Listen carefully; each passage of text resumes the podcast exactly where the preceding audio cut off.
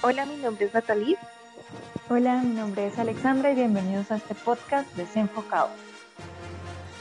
El día de hoy vamos a hablar de una saga que a Paulis le gusta mucho y yo hasta ahorita estoy entrando en el mundo y en ese mundo y es la de Star Wars.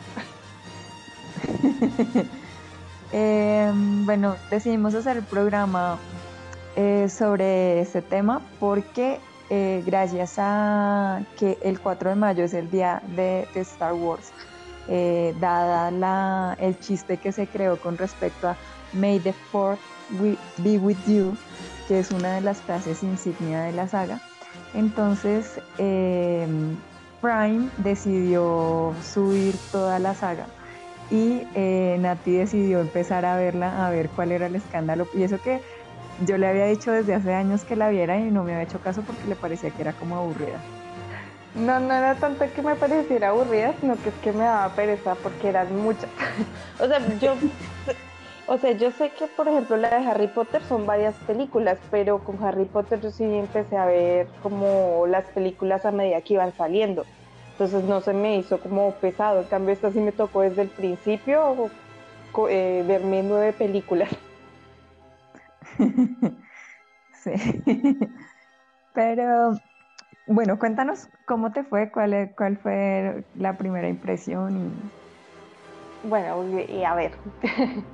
eh, pues debo decir que sí, realmente últimamente como que a las producciones que me dan como pereza empezarlas a ver me terminan gustando bastante. Eh, ¿Qué digo de esto? Pues realmente eh, o sea, las que más me gustaron creo que son del primer episodio al sexto, eh, sexto episodio. Y las del episodio, ¿cómo es esta? El 4, el 5 y el 6 son como las que más, como la trilogía que más me gustó. Y ya las del 7, 8 y 9, ya, o sea, mm, no se me hacen malas, pero no sé si era tan necesario hacerlas. Entonces, bueno, para poner un poco en, contexto a la gente que de pronto no, conoce eh, la secuencia de, de las películas, eh, George Lucas en la década de los 70 eh, empezó a concebir el mundo de Star Wars, pero eh, el primero hizo el, cuarto episodio de la saga, ¿sí? Entonces la primera trilogía, que fue la que se lanzó en 1977, la primera película, empezó en el episodio 4, que era una nueva, una nueva esperanza. Eh, después vino el episodio 5, que es El Imperio contraataca, y el episodio 6, que es El Retorno de Jedi, que es la, primera saga que, se lanzó, que es la que dice la que dice Nati. Estas películas se lanzaron entre 1977 y 1983. Más o menos eh, las, las lanzó eh, cada tres años, o sea, con una diferencia de, de tres años. Em, una de las razones por las que a mí me gusta y apoyo totalmente a Nati en que la mejor trilogía es la primera trilogía, que es de la, de la que les estoy hablando, eh, por muchas cosas. Eh, primero, porque a mí me parece que George Lucas era un visionario. Muchos de, los efectos especiales que se utilizaron en esta película no existían antes de él. De hecho, eh, él, gracias a... ¿Qué fue lo que pasó? O sea, él, él tenía como una concepción de lo que debía ser la película y de lo que él quería que visualmente fuera la película, pero sabía que lo que él quería hacer no era posible en ese momento. ¿sí? Entonces lo que hizo fue crear su propia compañía de producción audiovisual para poder hacer esos efectos especiales. Y de hecho, eh, gracias a, o sea, lo que él invirtió pues en investigación para poder hacer la, la, película, eh, terminaron desarrollando un tipo de cámara que es el Dyke Traflex, que eh, es una es la primera cámara que funcionó manejada por computador y funcionaba bajo siete ejes. Entonces permitía hacer tomas desde muchos puntos hacia a un objeto. Y gracias a esto fue que logró las, las escenas de vuelo del halcón milenario y, y, de cuando hay una escena específica en donde está la estrella de la muerte y el, y el halcón milenario se aleja de la estrella y esas, o sea, muchas de esas escenas de vuelo no se habrían podido lograr sin, ese, sin eso que se inventó. Además, eh, otra cosa que él hizo fue el stop motion, ya existía en, en ese momento, pero él, eh, bueno, o sea, toda la gente que trabajó en la película, desarrolló un paso adelante del stop motion, que es el go motion, y es eh, pues la mecanización de las articulaciones. Entonces, cuando él necesitaba que esas secuencias que iban muy, muy rápido, lo que hacía era que le metían en, en, o sea, en, en, los cambios, le movían el movimiento de las, de las articulaciones. Entonces, eso da una sensación de que la escena iba más rápido pues de lo que realmente es, ¿no? Porque el stop motion lo que es es, es que tú tienes la figurita y la mueves un poquito y entonces tomas la foto y la mueves un poquito y tomas otra foto y la mueves un poquito y tomas otra foto y finalmente em, las mueves a, a una velocidad y eso te da la um, sensación de movimiento, ¿cierto? Pero entonces eh, ellos inventaron una forma en que lo que estaban haciendo por stop motion tuviera movimiento de las articulaciones y esto daba una sensación de mayor velocidad. Entonces eh, fue una cantidad de, eh, ¿cómo se dice?, de, cosas innovadoras que se siguen utilizando en el cine de hoy en día y que de pronto si George Lucas y su equipo no se hubieran arriesgado a hacer tantas cosas, el cine no existiría hoy en día como lo conocemos. Sí, respecto a eso que dices sobre eh, lo de la parte tecnológica, eso es una de las cosas que me gustó bastante de esta, de esta saga. Eh, como ver, o sea, empezando que obviamente eh, las tres películas que se hicieron al principio, pues yo ya las vi remasterizadas. Sí. O sea, sí, ya ver las originales, originales no las he visto, he visto ya las remasterizadas. Pero es como esa evolución tecnológica hasta lo que es las últimas que hicieron ahora es muy, muy chévere. Sí, lo, que pasa es que ahora frente, frente al tema de, que si las tres últimas eran necesarias, em, yo pienso que no, o sea, yo pienso que realmente yo siempre he pensado que debieron haber dejado la, solamente la primera trilogía. Lo que pasa es que Star Wars se ha convertido en una maquinaria de hacer dinero muy impresionante, ¿sí? Em, ¿Por qué? Porque es que como tal, sí, o sea, se hicieron esas tres primeras películas, fue todo su desarrollo y esto, salieron al, al mercado. Y a pesar de que la crítica fue muy dura con esas películas en el momento en el que salieron, principalmente porque se quejaban mucho de la actuación sobre todo la actuación de Carrie Fisher, decían que la actuación de ella era muy mala, ¿sí? Y la crítica a esas películas les, les le dieron palo lo que se puedan imaginar, sobre todo a nivel de actuación. A nivel de, de guion también le, le, dieron palo porque sí tiene unas fallas. Y eh, pues sobre todo, sobre todo con el retorno del Jedi, porque hay la inclusión de, unos personajes que, son los, los Ewoks, que, son como unos ositos pequeñitos, y la gente decía, eso es como muy cursi, no entendían por qué los habían incluido, o sea, ¿qué, había llevado a, la, a, los que hicieron la película a incluir esos personajes como tan sosos. Pero, como suele pasar, la crítica va en contravía de lo que le gusta a la gente. Y entonces Star Wars fue un éxito de taquilla de, eh, impresionante. Entiendo yo que, o sea, vendieron boletas alrededor del mundo, pero para su, para su época fue un, un hit yo al, al nivel de Vengadores en este momento. Lo que pasa es que en este momento somos mucha más gente que hace 30, 30 40 años, ¿no? Pero, pero, pero fue, o sea, fue una, una saga que tuvo mucha notoriedad y que fue, le fue muy bien en taquilla. Entonces yo pienso que como es toda una maquinaria de, de, de hacer dinero y además que, eh, bueno, las nueve películas de las, de las que habla Natalie, que fueron las que ella vio, hacen parte de lo que llaman la saga Skywalker, porque finalmente cuentan es la historia de la familia Skywalker, ¿sí? Pero alrededor de, o sea, lo que se creó fue como todo un universo y alrededor de todo ese universo se han hecho muchas otras historias. De la guerra de los clones se han hecho series animadas, se han, y, y no solamente ahora, Disney pues obviamente ha sacado sus propias series desde que compró Lucasfilm en, en el 2012, pero antes de eso, si, si, ustedes van a ver la historia, en los 80 hubo series animadas de, de, Star Wars. También hubo una serie de novelas que se llamaron el, el, universo extendido. Y fueron novelas escritas y hubo novelas en cómic también.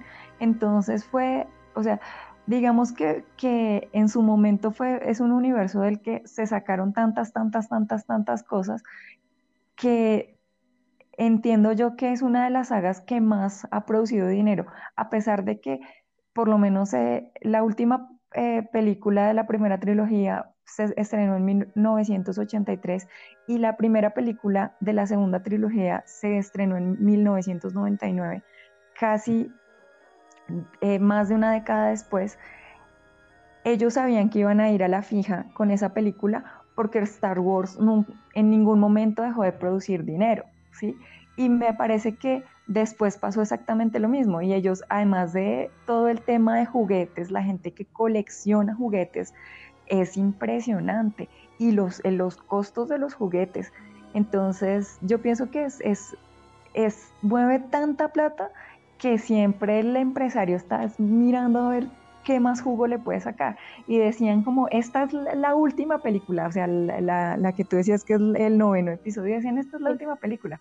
Pero todos sabemos que eso van a sacar más cosas, o sea, o sea es muy difícil que, que sobre todo Disney, que pues que siempre está pensando en, en otras, eh, en otras historias, no le vaya a sacar más plata a eso. De hecho, pues ahorita tiene una serie eh, en, en, en, ¿cómo se dice? En personas, pues, que se llama de, de Mandalorian.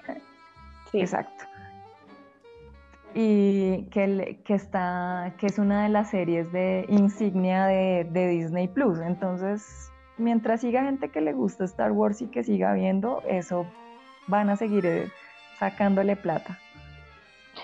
Pues es que igual, digamos, en lo que yo vi, ya después cuando empecé como a leer un poco y a mirar, ya me di cuenta que había demasiada, como demasiadas producciones audiovisuales de lo de Star Wars.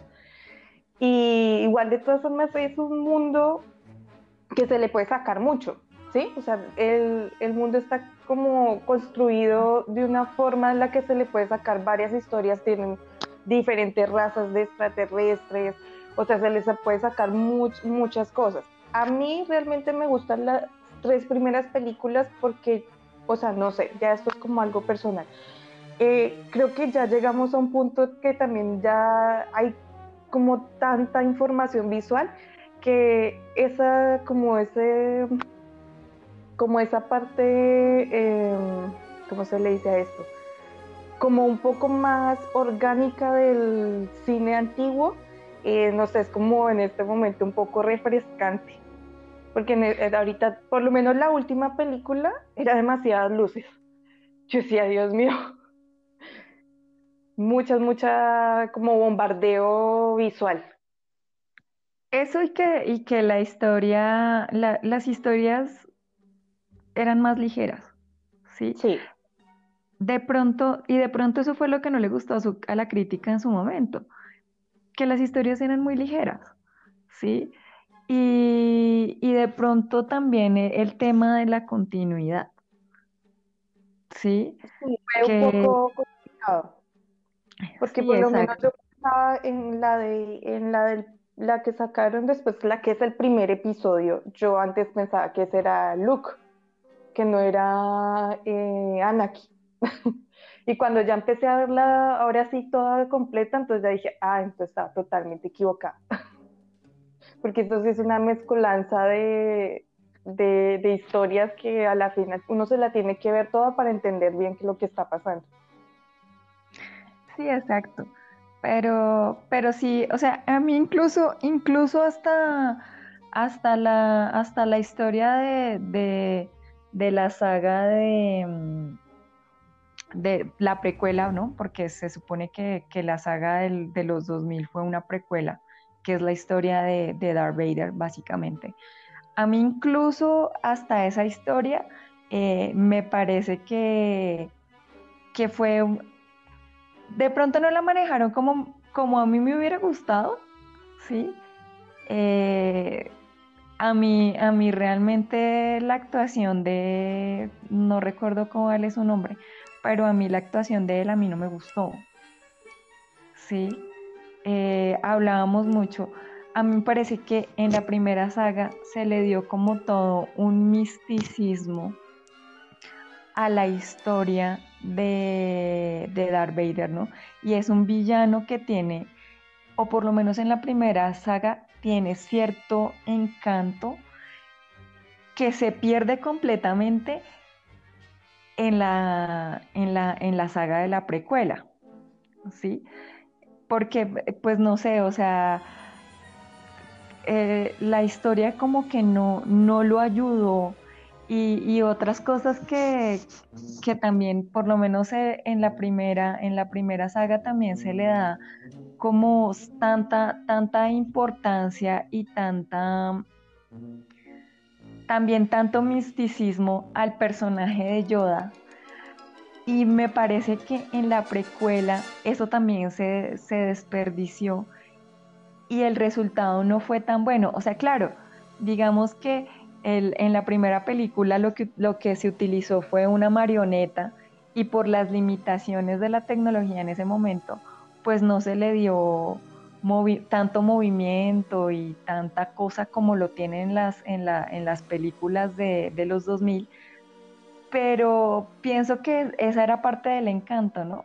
Que era un maestro, pero ya, o sea, uno pensaba que era un viejito, pues, que, que era muy, muy sabio y, y que por eso era que él entrenaba a los Jedis. Y hay una, hay una, como una cosa que se rompe ahí, es que se supone que en el momento en que, en que él ya entrena a Luke, ya tiene como 800 años. Y la diferencia entre el Yoda de, de la película de los 2000 y, la, y, y de, y de, la película, de las películas de, de los 70 es que son 20 años, ¿no? Se supone que, que la precuela es 20 años antes de, del, del cuarto episodio. Entonces, pues, eh, ¿cómo podría haberse, si ya tiene 800 años, cómo podría haberse deterior- deteriorado tanto tan solo en 20 años, ¿no? Pues no sé, o sea, son como cosas que, que a mí no me convencieron. Bueno, pues no sé, yo creo que ahí, eh, no sé, el tan, eh, como eh, su, su, su propio enseñanza, no sé, tal vez podría ser como una explicación. Sí, con lo que decías de Darth, Darth, Darth Vader, ¿cómo es? Perdón, Vader. Vader, ¿sí? Darth Vader. Eh, sí, yo tuve, tuve un problema con él. Digamos, a mí, a mí me gusta él cuando es niño y ya cuando es Darth Vader.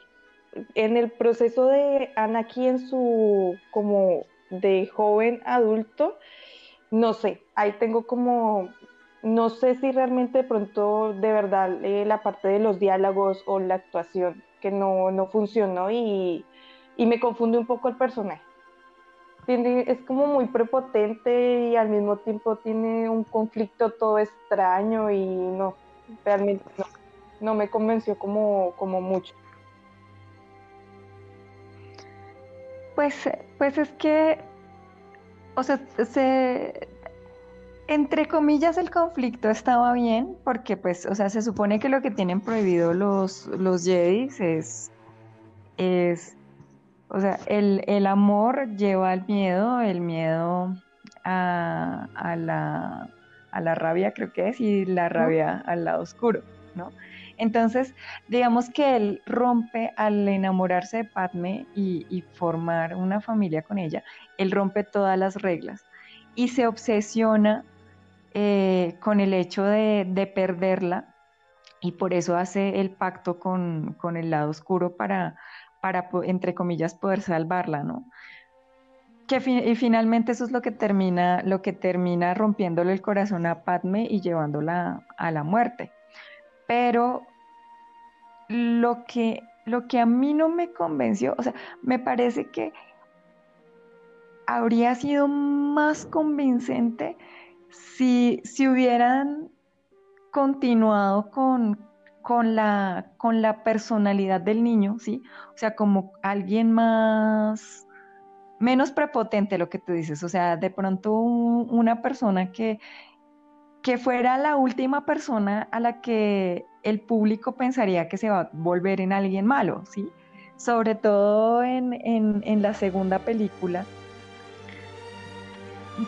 él hubiese, o sea, la parte en la que en la que él de la rabia va y mata cuando la mamá se muere que va y mata a todo el mundo allá eh, es esa parte estuvo bien porque porque es como la muestra de lo que él es capaz de hacer pero pero sí si hubiese sido un poco más humilde no sé o sea una personalidad un poco más que que, que uno comprendiera más por qué le daban esos ataques de ira como tan solamente momentáneos, habría, habría sido como, como un mejor desarrollo del personaje.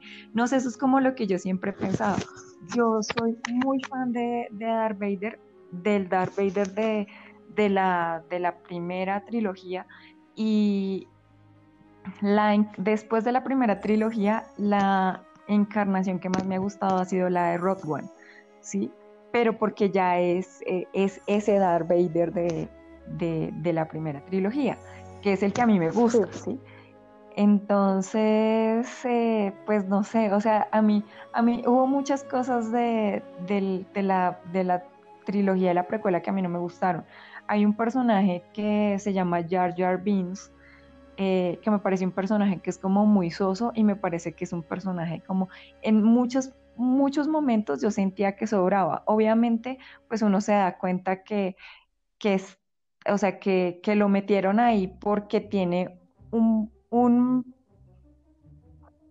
una actuación importante en un momento de, esa saga, ¿sí? Pero es un personaje muy, pues no sé, y yo creo que lo que, que a muchos fans les pasa que no lo soportan. Ay, a mí no me pareció tan malo, la verdad.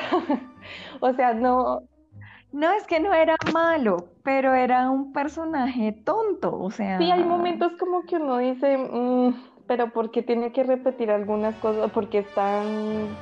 Sí, porque es tan tonto. Pero pues no, a mí realmente no, no fue mucho que me haya molestado, no. Y era infantil, o sea, era un, de un, manejaba un humor muy infantil. Eso sí, eso sí, sí es verdad. Sí, y, eso que, bueno, voy a entrar ahí en una contradicción, porque a mí, a mí el personaje de Citripio me ha gustado en todas las sagas, ¿sí? Y me parece que ese personaje es uno de los que le da cierto toque de humor, incluso a las escenas más, como más serias, como que mete la cucharada y le da cierto toque de humor a la, película, ¿sí? pero no lo siento tan forzado como sentía Jar Jar Binks. Sí, es que él como que cumple con su personalidad, ¿sí? O sea, sí Tripio cumple como con su personalidad, entonces uno no ve que él está haciendo algo fuera de lugar, sino que así es su personalidad. Entonces yo también, a mí también me gusta, o sea, lo personal también me gusta mucho ese personaje.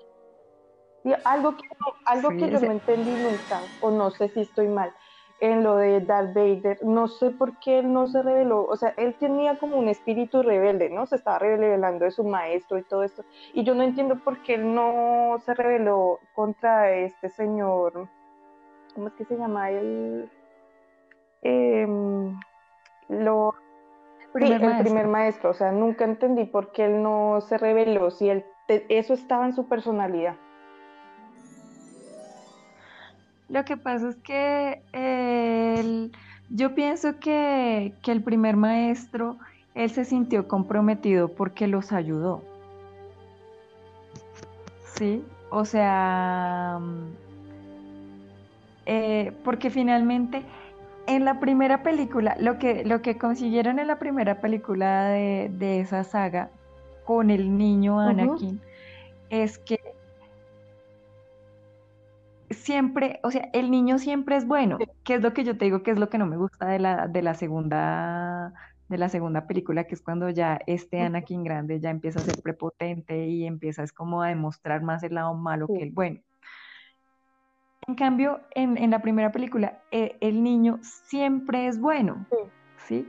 Y hace todo lo que está en sus manos para poder ayudarlos a ellos a arreglar la nave y a salir de ahí.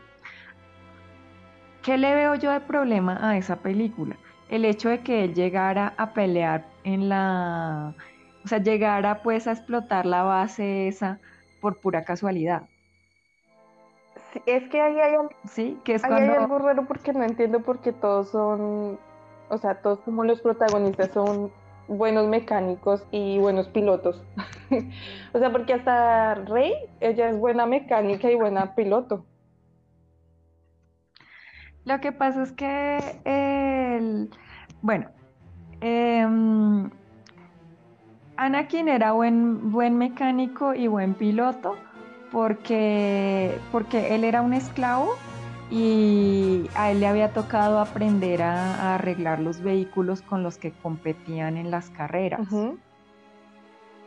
¿Sí? Entonces, y el todos los que competían en esas carreras eran droides, eh, excepto, eran, bueno, era, eran, habían unos que eran droides y habían unos que eran, eh, bueno, como entre comillas extraterrestres, ¿no? Pero eh, él era el único niño que competía y, o sea, el amo lo obligaba a competir en las, en las carreras. Entonces él se, había, se convirtió en, piloto, era porque él tenía que, competir en esas carreras. Esa es la explicación de por qué Anakin era buen piloto.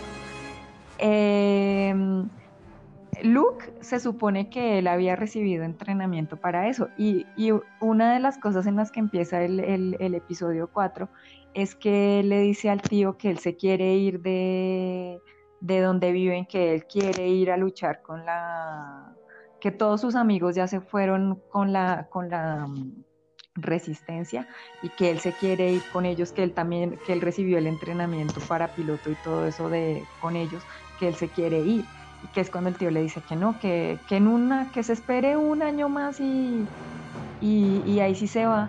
Pero, es, pero ahí es cuando llegan los droides y empieza pues toda la historia que él ya se va a, a buscar a Obi-Wan Kenobi, que llegan los de los de la República y, asesinan a, la familia. Y que no lo asesinan a él es porque él no está ahí, sino que él está buscando al droide con, con, con Ben Kenobi. Entonces, esa es la explicación de por qué ellos dos son, son buenos eh, pilotos, pero, pero Luke nunca le mete la mano a, las máquinas, él, es, él solamente era piloto, él nunca arregla ninguna nave. Él se arregla, a ellos podían arreglar los droides porque así lo ponían a arreglar los droides. Así fue que, pero no entiendo por qué esa característica tiene que estar en como en los personajes principales. Eso fue lo que no, no entendí. Porque siempre tenían que tener esa misma característica. Yo supongo que, yo supongo que es un tema de, de, de que esa era su, su forma de de transporte, ¿no? Es como decir hoy en día la, o sea, ellos en qué se transformaban, se transformaban todos en, nave, en naves voladoras. Realmente en ninguna película muestran que tengan eh, naves que, sean, incluso los, los esos que, ellos, que ellos eh, manejan para moverse en tierra son, levitan. ¿Sí? Entonces, eh, yo pienso que era como, porque era como el medio de transporte, entonces es como decir la gente que maneja carro. ¿No? pues no sé, porque por lo menos, digamos, yo, yo conduzco bicicleta y no sé arreglarla. entonces, no, no sé. No sé, eso sí, me, eso sí, como que no entiendo por qué todos tienen que tener esa, esa misma característica. Eso sí es o algo que no, no entiendo. Pero no todos. Padme nunca le había metido una mano al a arreglar la, Pero digamos que como los que empuñan el sable de luz, eh, sí tienen ese, pues de los que son los protagonistas, que son como los de las tres sagas están primero pues el de Luke, Anakin y esta última fue eh, el rey. Y ella es igual, pero, pero es que yo pienso, por lo menos en el caso de Rey pasa lo mismo que con Anakin. Ella también, y además que en lo que ella trabajaba era en, ir a, recoger las partes de, las naves que no servían o esto y las vendía y con eso era que comía. Entonces, eh, pues, eh, pues eso también puede tener su explicación ahí, en que en que como le tocaba, le tocaba desde, desde pequeñita, le tocó ir a mirar cómo funcionaban las cosas y qué era lo que, cuáles eran las partes de las naves que podía quitar y que podía vender para comer. Entonces también puede ser que la, explicación de por qué ella arregla las cosas, de que ella arregla las cosas sea esa. Pero el, el problema, lo, que yo sí, en, en, eso de Rey, yo sí eso de, de lo del piloto, yo sí decía, eso sí, porque pues sí, o sea, yo entendía, listo, está bien que lo sepa arreglar, porque, pues, por lo que te digo, o sea, se supone que ella tenía que desbaratar y esto y mirar qué era lo que servía no servía para, y muy seguramente en su proceso de esclava, muy seguramente también la pusieron a arreglar cosas. Entonces, por eso entendería yo que ella tuviera los conocimientos eh, mecánicos pero eso de que maneje, de que piloteara, pues yo decía, pues si la China nunca ha dejado el, planeta, o sea, si partimos de la base que la China nunca ha dejado el planeta, ¿cómo aprendió a volar el vehículo? Eso sí no tiene sentido. Sí, o sea, no sé, como que hay cosas que le metieron a la fuerza. Por ejemplo, de la última película del episodio 9, el final se me hizo que era demasiado redundante. No entendí por qué a este maestro Sid, el a Palpatine, él eh, se volvía a regenerar. O sea, llegaban al momento en que ya lo iban a matar, ¿no? Y se volvía a regenerar, entonces le dieron una larga, ¿no? Después se murió eh, eh, Rey y el otro Ben venía a salvarla y él se murió. Entonces se me hizo que fue demasiado largo, extendieron y fue muy redundante ese, esa secuencia de escenas. Pues es que la, la, verdad, o sea, en el momento en que, en que dijeron, porque, eh, bueno, siendo fan y, siguiendo páginas y cosas que, que hablan de Star Wars, el rumor de que Palpatine volvía en la, en la última película empezó más o menos unos 7, 8 meses antes de que saliera la película. Y yo pienso que todos los fans quedamos como, pero, o sea, ¿cómo así? O sea, este manqueo, o sea, ¿por qué? ¿Sí? Em, a mí también, a mí también, a mí me pareció que era muy, o sea, me pareció que era terriblemente eh, rebuscado, no redundante, sino rebuscado, eh, eh, esa historia que le crearon. Uno de los mayores problemas que yo tengo con esta saga de Disney porque es la primera saga que hizo Disney, es que básicamente se pasaron por las narices el universo extendido de las novelas. ¿sí? Em, en las novelas, eh, primero pues eh, Luke hace su, academia pues de Jedis, pero eh, él cambia unas de las normas y de hecho se supone que Luke tiene, o sea, él forma una familia. Y Ben Skywalker en las novelas es hijo de, de Luke. Mm, ¿sí? Pero, en, o sea, la similitud que hay entre, entre las novelas y, las, y las películas de Disney es que eh, si uno de los hijos de Leia y Han Solo eh, queda en, en, el lado oscuro, pero en las novelas eh, Luke y, perdón, Leia y Han tienen tres hijos eh, y tienen dos gemelos. O sea, Leia tiene gemelos, como, como ella y Luke.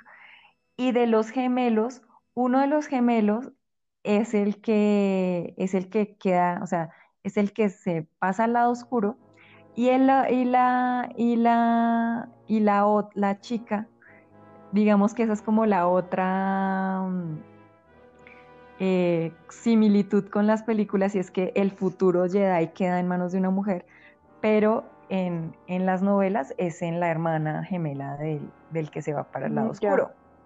Entonces, digamos que a mí, a mí, si hubiesen tomado eh, la historia de las novelas y la hubieran adaptado como, como con eso, me parece que hubiera eh, funcionado mejor.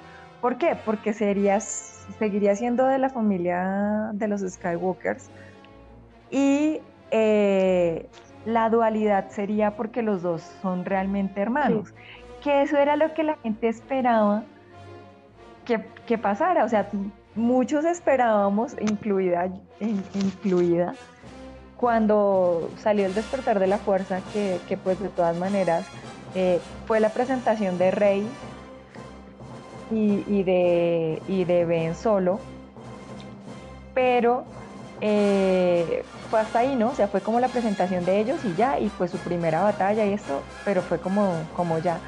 Y cuando, cuando salió la, o sea, cuando vimos todos los fans, yo creo, vimos esa primera película, nosotros pensábamos que Rey iba a ser hermana gemela de, de, de Kylo.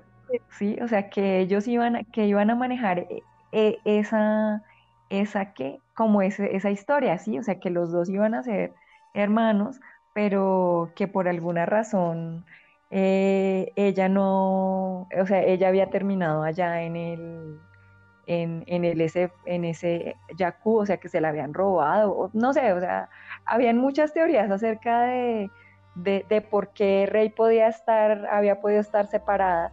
Y eh, había una teoría incluso que decía que, era que, siendo niños a ella se la habían robado y la habían dejado allá y que ellos, o sea, que los, los Leia y Han y Ben pensaban que, la niña estaba muerta y que por eso era que Ben se había vuelto malo.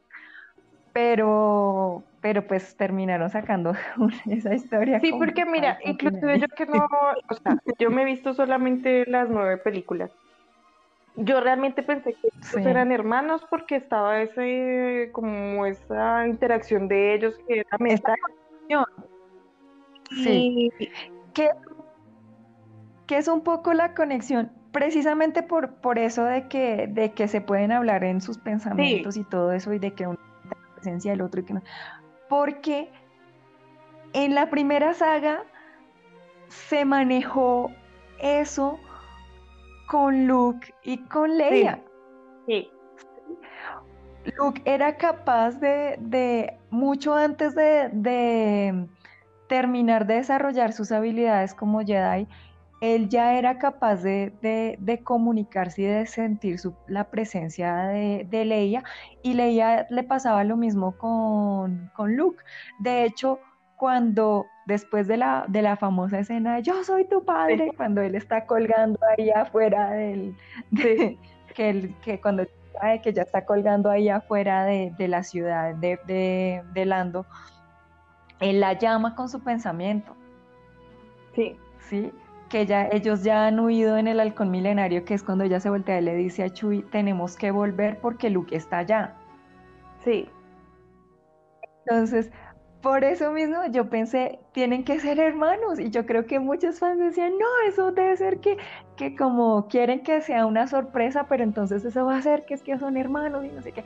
Y no, y salieron fue con... yo... salieron fue con un... O sea, yo quedé como perdida porque, bueno, sí estaba esa interacción entre ellos y después sale este Palpatine diciendo que él fue que los unió. ¿Por qué? No sé y después resulta que están enamorados, entonces que todo como, ¿y qué onda? ¿Cómo así? ¿Qué pasó acá? Entonces no, ese... A ver, pero, pero, pero, pero sí, sí.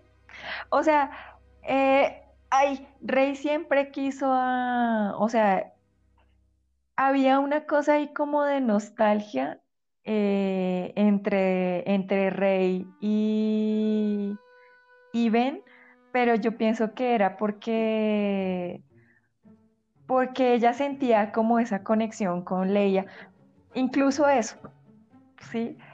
Esa conexión que hay entre, entre Rey y Leia, que empieza a desarrollarse desde, desde la primera película, y por eso mucha gente también decía, debe ser que es la hija, o sea, que, eh, o sea por eso ella la está reconociendo como tan fácilmente, es porque es su hija, ¿sí?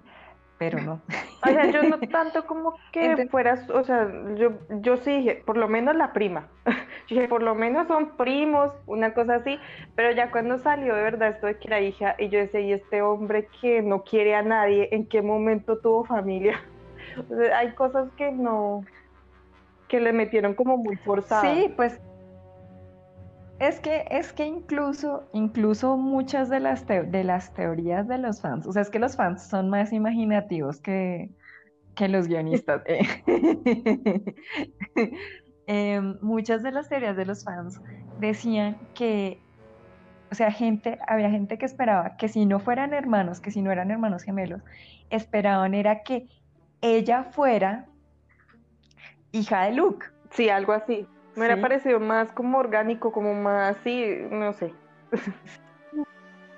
Sí, o sea que, y que la razón por la que él estaba eh, por allá en, alejado pues en, en, la, en el, ese planeta, que la razón por la que él estaba allá solo en, en ese planeta era porque él había decidido alejarse de todo lo de los Jedi, era porque le habían matado a la familia o porque él creía que toda la familia estaba muerta.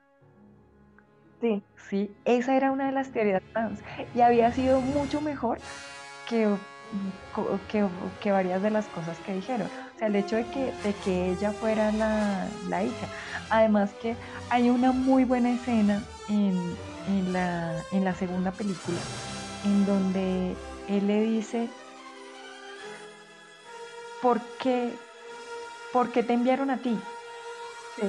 Y entonces ella le dice, no, es que yo soy de la resistencia, de la, es que no me acuerdo si es la rebelión o la resistencia, pero ella le dice, es que yo soy de... Y Leia me envió para que viniera por usted, para que usted vaya y nos ayude. Y él le dice, pero tienes que tener algo muy especial para que te hayan mandado a ti. O sea, tú no estás acá como por casualidad. Entonces habría, habría sido muy bueno que, que él de pronto sintiera que ella era la hija en ese momento o algo así, no sé.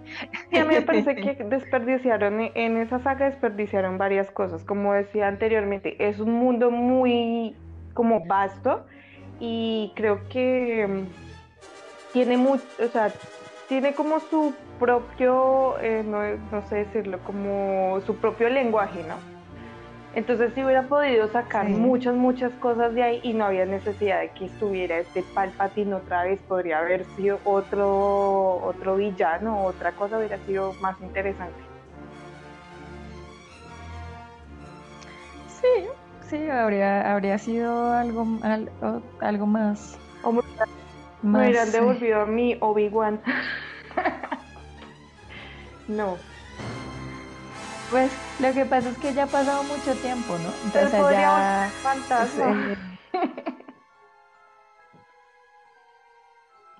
yo pensé, yo, yo pensé que habría tenido un poco más de sentido para mí que, que, que, o sea, que hubieran tratado de que hiciera una aparición corta. Por lo, al menos cuando, cuando, cuando Yoda se está burlando de él por quemar los libros. E, esa, esa escena me gustó mucho. eso estuvo buena. Pero yo realmente pensé que iba a aparecer. Yo pensé que... Yo también que él apareciera ahí. Yo esperaba que él apareciera ahí. Sí. Además que eh, lo que hay que reconocerle a Disney ¿sí? de estas películas es, bueno, claro que es que esa no la has visto, pero es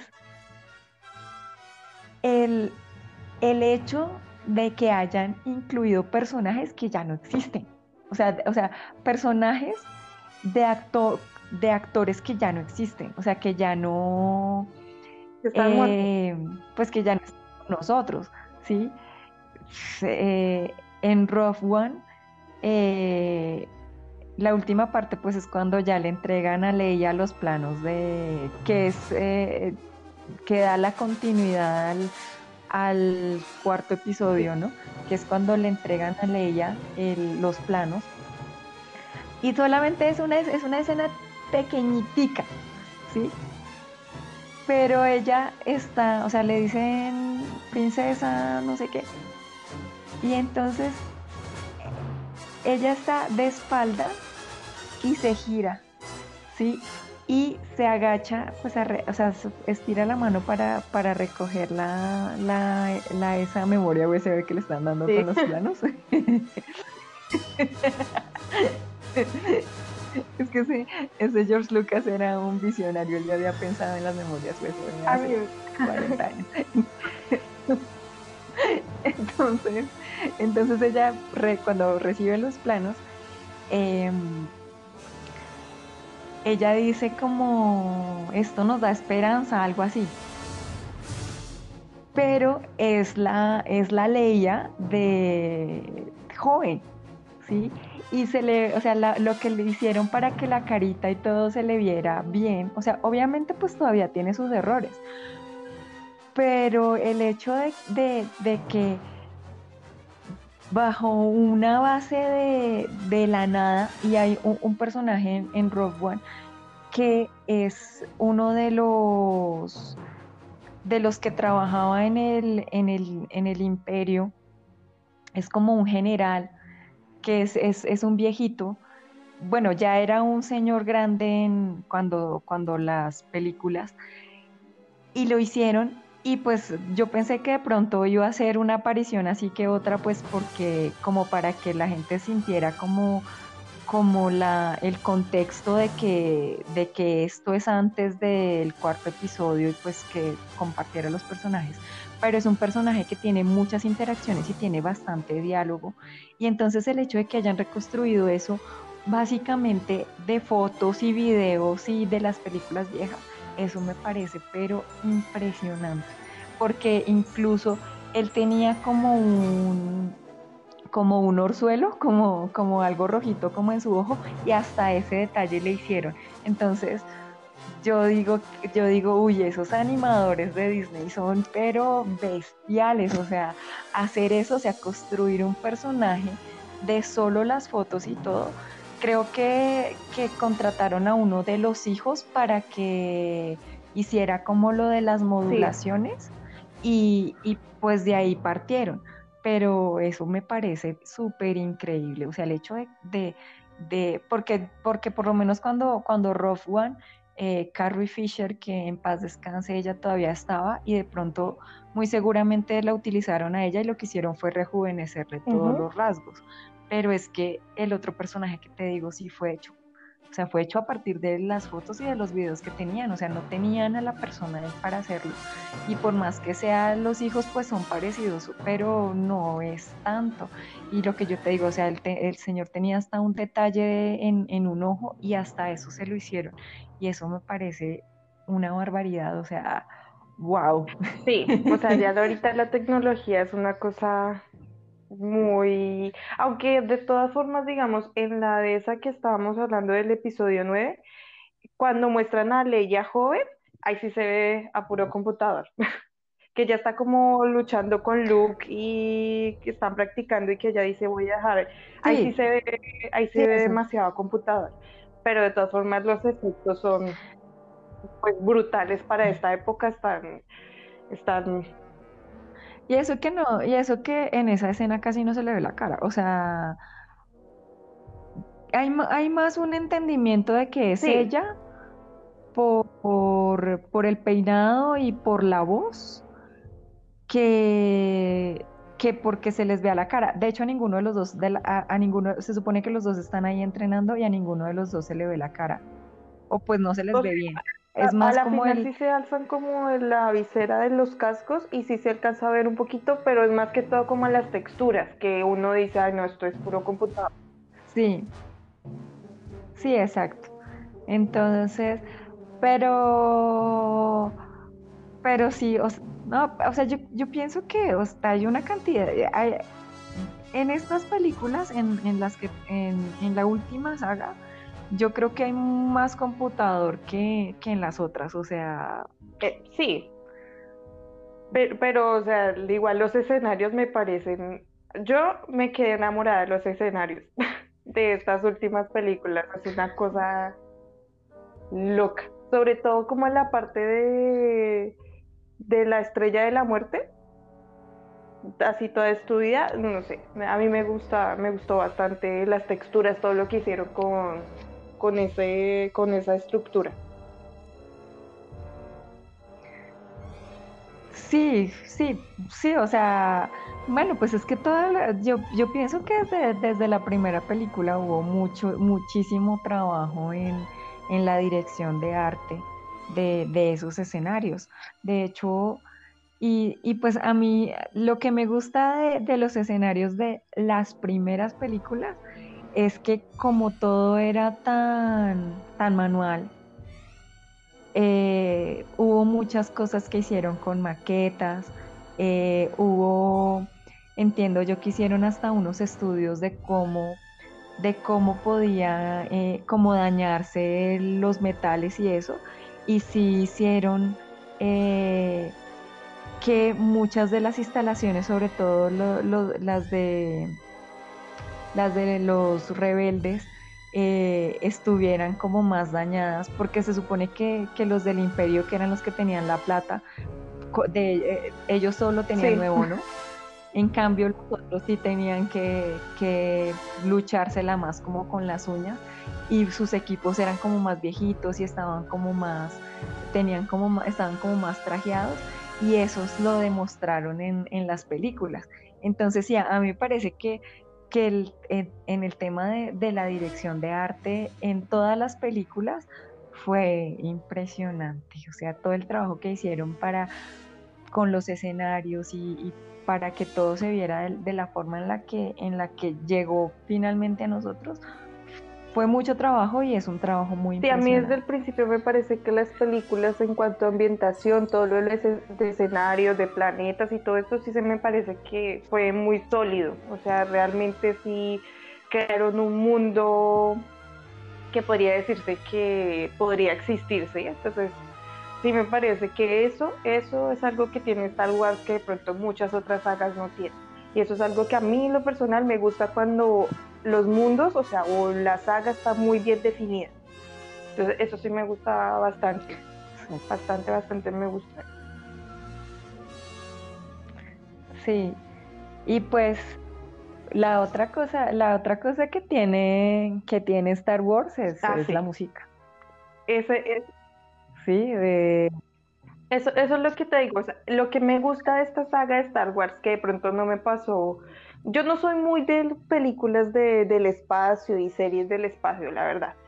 Pero lo que me gusta de esto es que todo estaba tan bien definido que me sumergía en el mundo que, que, esta, que este director tenía en su mente, ¿sí? No, por ejemplo, yo tuve un tiempo que me vi algunas películas de Star Trek y no, no, no me pasó lo mismo como esta. Esta por lo menos sí quise seguir buscando todas las películas y pues sí me sumergí en el mundo que, que esta persona creó. Lo que pasa es que son cosas muy diferentes. Y, uy, a mí, a mí se me hace que Star Trek eh, es que, es que, es que, es que para uno entender Star Trek tiene que ir a buscarse desde, desde la serie en blanco y negro que veía mi papá por allá. Pero mira que la, serie, la serie de Star Trek yo sí vi algunos capítulos cuando era pequeña. O sea, o sea, yo recuerdo un poco más de pequeña lo de Star Trek que lo que Star Wars. Sí, pero, pero la que tú debiste haber visto de, de, pequeña había haber que ya era sí, que era con este, o no mentiras, no, no voy a decir porque de pronto no, no estoy confundiendo, pero sí, ya era color, pero sí me acuerdo, me acuerdo de, de los, los honestamente, yo, mi primer acercamiento con Star Trek, porque yo a esa sí le he tenido pereza, o sea, de veras pereza. Esa sí es demasiado larga, me parece. Sí, o sea, yo a esa sí le he tenido mucha pereza, nunca me ha llamado la atención, pero mi primer acercamiento fue en la oscuridad, Star Trek en la oscuridad, y es porque Benedict Cumberbatch sale en esa película. Creo que fue, lo único. Fui a Creo que fue lo único bueno. A pesar de que es el malo, pero es que es, un malo muy bueno. Eh, pero, pero el resto a mí no eso. En cambio, yo, yo de, yo de Star Wars, eh, Star Wars tuvo un relanzamiento eh, eh, del, episodio 4, tuvo un, un, relanzamiento, un relanzamiento, yo creo que como en el 97. No, y, y, sí, o sea, me parece que fue más o menos como en el 97, yo tenía como 11 o 12 años. Y eh, me parece que fui a verla con mis tías. No, no estoy como tan tan eh, atada a esa memoria, pero me parece que yo esa fui a verla ya remasterizada, o sea, el relanzamiento que le hicieron a la película, que fue como en el 97, 98, y yo fui a verla cine. Entonces, y fue como, uy, y fue como la primera vez que, que, yo la vi que me gustó la historia y ya después empecé a buscar las otras y, y ya después con el internet y todo esto que ya fue como más fácil acceder a ellas eh, de El Tiempo, de hecho, sacó unas novelas y, yo alcancé a comprar varias y las, y las leí. Entonces sí, sí tuve como una, una conexión con esa saga. De pronto no al nivel de, lo que me gustaban las, las películas de Harry Potter, pero sí, sí me interesó y sí, y sí las, sí, las, veí, sí las vi las, las películas y sí, sí, sí siempre el, Imperio contraataca es, para mí, es una de, las mejores películas de, Star Wars y, y, siempre me ha gustado, la he visto muchísimas veces, creo que, que es una, después del Prisionero de Azkaban, creo que es la película que más he visto. Sí. Sí, a mí, a mí también me, me gustó. Sí, realmente la, la, la secuela esa fue la, la, que más me gustó. Las tres películas me gustan bastante. Y pues de las otras, de la precuela, sí es que a mí, yo tengo un crush con Obi, Obi-Wan. Entonces, Entonces no sé si es por eso que también me gustan todas las otras tres. Yo creo, yo creo. No eres muy no, eres muy imparcial en ese. no soy muy imparcial porque sí, ahí me gusta porque sale más Yoda, porque tiene mucha más participación Yoda y por Obi-Wan, que esos es como los dos Jedis que, que son mis favoritos. Pues, sí, pues, pues no sé, a mí, a mí me hizo falta, o sea, a mí esa, esa saga me, me hizo como falta, o sea, como que no me llenó. De pronto como... De, de, pronto por lo que, lo que yo te digo, o sea, de pronto mi primer acercamiento fue con la saga vieja y, y, no sé, o sea, hubo algo en esa, en esa precuela que a mí no... De, hecho, vi un, un, video el otro día de, de, esos de usted qué le diría a su yo de 17 años y salía un fan de Star Wars y decía, no veas las las, las películas de, o sea, no veas la segunda saga de Star Wars, lo arruina todo. y yo estaba como, no puedo estar más de acuerdo con ese señor. sí, no, es que realmente yo creo que lo que tú dices, a Darth Vader, él es un personaje bastante fuerte en, la o sea, en las primeras películas y en esta llega muy débil. No es un personaje como bien definido y, como que su personalidad ni para aquí ni para allá, eh, no sé. Yo creo que ese sí es un punto que, que afecta mucho a las películas. Sí, y eso que, o sea, yo lo digo, mi villano favorito es Darth Vader, o sea, em, a mí, a mí me gustaba porque el, hecho de que tuviera el respirador lo hacía muy humano, o sea, el hecho de que, de que funcionara con el, con el respirador me parecía que lo hacía muy humano, a pesar de lo duro que era, ¿no? Porque, porque iba imponiendo su, su personalidad, bueno, sus deseos por encima de los demás y, y cuando alguien se le oponía, lo lo hacía callar, ¿sí? Pero el hecho de que tuviera el respirador se me hacía que lo hacía muy humano. O sea, para mí él tiene una misticidad y un encanto que, de pronto hay otros personajes que no tienen. Entonces, por ejemplo, eh, a, mí, a mí me gustaba el desarrollo que le dieron a Lord Voldemort en las películas hasta la última película. Sí, o sea, sobre todo eh, esas, esas últimas escenas en donde, en donde es como ese personaje como todo endeble y como que se ríe por bobadas y como eso, eso no me gustó. E, esa es una de las cosas que a mí no me gustó de la adaptación de, de Harry Potter en las películas. Lo habían traído como ese personaje como terrorífico hasta, hasta la sexta película básicamente y eso que, realmente él sale en, la quinta, que es cuando tiene ese duelo maravilloso con Albus Dumbledore, y en, la, um, y en las dos últimas, ¿no? Que es cuando está. Pero a mí en la última película casi no me gustó, o sea, sobre todo en las, en las últimas escenas, a mí casi no me gustó, me parece que lo, o sea, como que hubo como una cosa muy parodiada, eh, sobre todo cuando cuando llega con Harry a, las puertas del colegio, como que no me, esa, esa parte no me gustó. Perdió para mí como su, como su, o sea, o no sé si es que a mí me gusta que los malos sean malos. ¿Sabes qué es lo que pasa o lo que me pasa a mí? Que, digamos, llega un personaje que está bien construido, que es fuerte. Y a mí lo que más me da miedo de esos personajes que están como también hechos son los finales que les dan. Digamos, el personaje, toda la película, toda la saga pudo haber sido una cosa espectacular. Y si el final no es igual a lo que venían manejando, pues uno queda decepcionado. Sí, es que, es que, es que por eso te digo, o sea, esa escena, esa escena que te estoy diciendo de, Lord Voldemort, a mí me arruinó a Lord Voldemort. Y eso que solamente esa, y después que es cuando ya se enfrenta a él, que ya está más serio, que es cuando empieza a ahorcarlo con la, con la capa y eso, esa, parte esa parte es incluso hasta buena.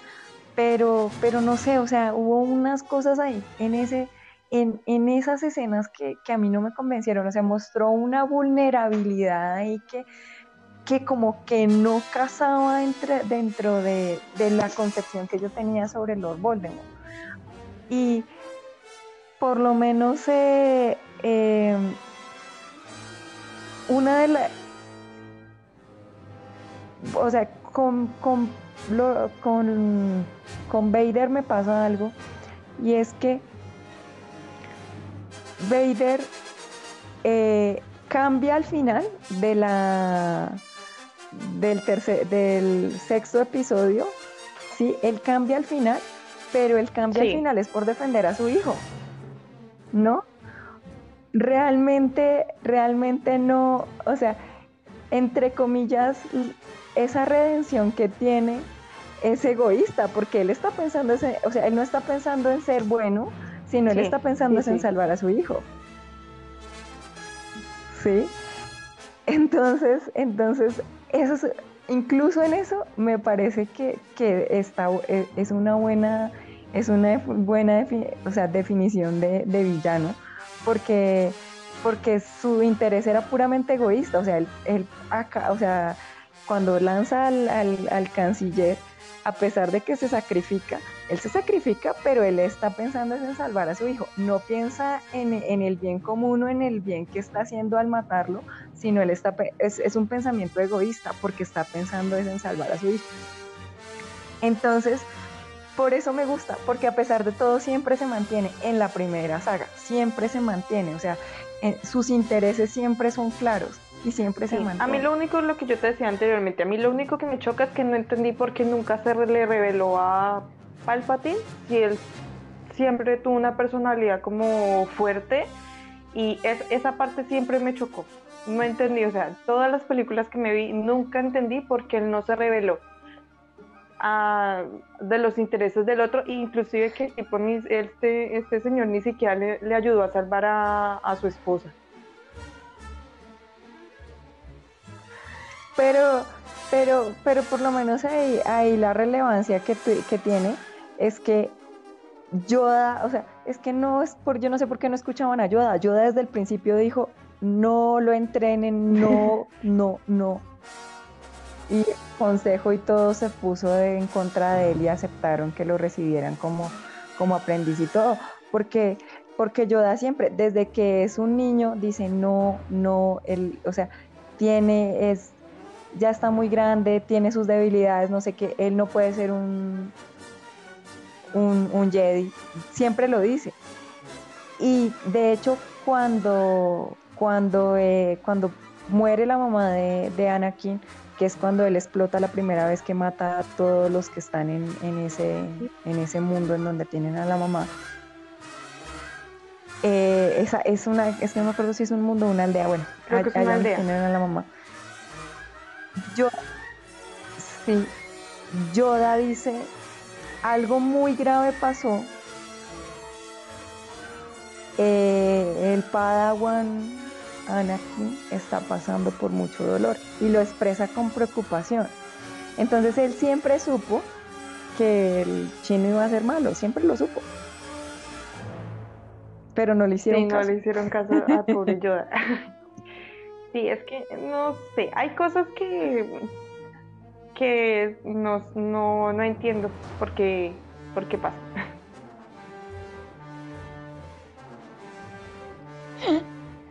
Bueno, pues lo que pasa es que Star Wars tiene muchísimas cosas que, que discutir. Em, pero, pero pues sí, o sea, conclusiones que George Lucas fue un genio, y que fue un genio adelantado a su tiempo eh, por todas esas cosas que hizo, ¿no? Me parece que, su trabajo es espectacular. Eh, se puede rescatar de Star Wars, eh, pues todo el trabajo que tiene, ¿no? O sea, más allá de, que los actores sean buenos o sean malos o esto, el trabajo de producción que todas las películas han tenido ha sido increíble. Sí, la música. la música. Eh, John Williams se fajó con la, con la banda sonora de, las películas y pienso que, que fue, es tanto, es que la gente puede escuchar eh, el, en cualquier parte y asocia de una con, o el tema con, la Vader también. Entonces, de uno de una. Sí es, Sí, exacto. Entonces, bueno, pues yo creo que eh, esto ha sido todo por hoy, porque ya llevamos una hora larga. Eh, yo, yo sí iba a decir algo. Era que algo que a mí me dejó, ya esto sí es lo último, algo que sí me dejó, como que me enseñó Star Wars, es que uno no necesita tener una idea súper rebuscada para tener un producto exitoso. O sea, creo que la idea puede ser simple, pero si tiene una buena ejecución, va a ser un producto exitoso. Sí, sí, me, estoy de acuerdo. Estoy de acuerdo porque lo que hablábamos, o sea, la, hay, sobre todo la, la, historia de la primera saga era muy ligera. Sí, obviamente el tema de, producción, que yo creo que fue lo que más se gastó plata en, efectos especiales, pues, pero, pero la idea básica era muy sencilla y la historia, fue sencilla. Em, yo iba a hacer un comentario con respecto a eso. Eh, además que a mí me parece que, que, fueron muy recursivos, ¿sí? Porque lograron hacer cosas que pronto para la época no eran tan fáciles, pero se buscaron como, como opciones y, soluciones prácticas para hacerlas. Por ejemplo, em, vi yo alguna vez que el, las, esas leyendas que aparecen al principio de las películas, el, los letreritos van hacia las estrellas. ¿Sí? En ese momento ya tenían desarrollados los textos que subían. ¿Sí? Pero hacerlo así que fuera inclinado y que fuera hacia las estrellas, eso no era tan fácil. Entonces lo que hicieron fue que diseñaron el texto para que fuera plano y lo que hicieron fue que con una cámara, con la, o sea, en una pantalla y con una, o sea, grabaron la pantalla mientras las letras subían, pero entonces lo que hicieron fue inclinar la cámara de forma en que diera la impresión de que el letrero fuera hacia las estrellas. Entonces, cuando vi ese video yo decía, pero, o sea, fue, entre comillas, fue fácil, pero o sea, el resultado fue muy chévere, pero finalmente fue un, el, en la imaginación de ellos el recurso que utilizaron fue un recurso simple, pero quedó, fue, el resultado fue muy bueno. Entonces sí, o sea, eso es lo que, lo que a mí me gusta más de, de, Star Wars. Entonces, bueno, creo que ahora sí esto, esto ya fue lo último. Eh, muchas gracias por acompañarnos el, el día de hoy. Eh, Una feliz semana. y nos vemos, eh, nos escuchamos en el próximo programa. Chao. que la fuerza nos acompañe. Chao.